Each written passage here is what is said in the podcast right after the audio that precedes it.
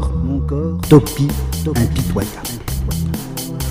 Labedisco apresenta Diário Foucaultiano, Universidade Estadual de Feira de Santana.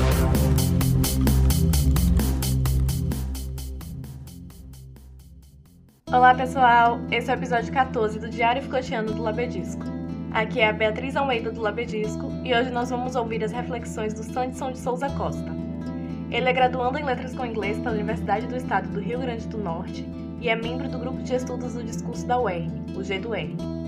As reflexões dele giram em torno das relações com o cuidado de si, as relações de força que nos cerceiam e a nossa constituição enquanto sujeitos na atualidade pandêmica. O freio brusco dos nossos anseios, a desaceleração abrupta do nosso cotidiano, nos foram impostos pela força dilacerante do Covid-19, nos levaram ao isolamento de repente, nosso dia a dia se transformou em paredes cinzas esbranquiçadas, a vida deu violentamente lugar à solidão. Numa sociedade hoje destacada pela urgência dos fazeres, da necessidade do breve nas práticas rotineiras, somos obrigados ao exercício da paciência e do isolamento como prática biopolítica. Paramos nos limites da governamentalidade como estratégia de administração da população ou em sua inflexão no governo de si e dos outros. O segundo volume da história da sexualidade, Foucault nos convida a pensar uma dimensão diferente daquelas relações das formas saber e das formas poder.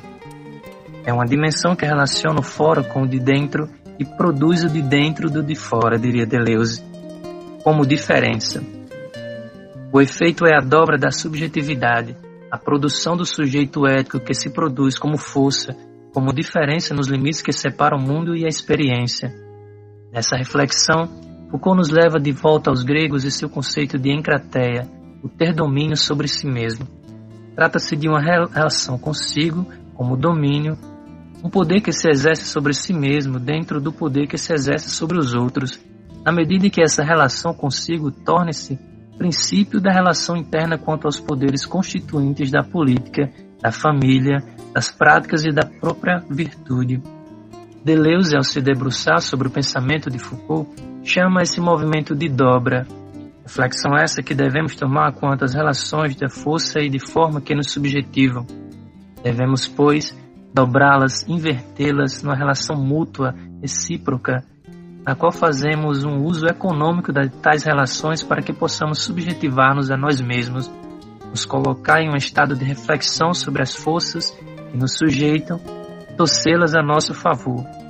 No terceiro volume dessa história, Foucault nos apresenta então o cuidado de si, e é no exercício desse cuidado que se chega a um Aufklärung, um esclarecimento. Podemos fazer uma reflexão sobre nós mesmos, sobre nossa atualidade, sobre o que estamos fazendo de nós.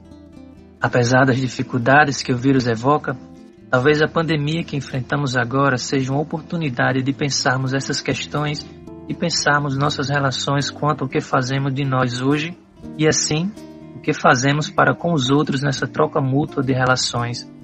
Talvez possamos fazer desse desaceleramento, desse freio, uma reflexão, uma dobra à nossa própria subjetivação no presente.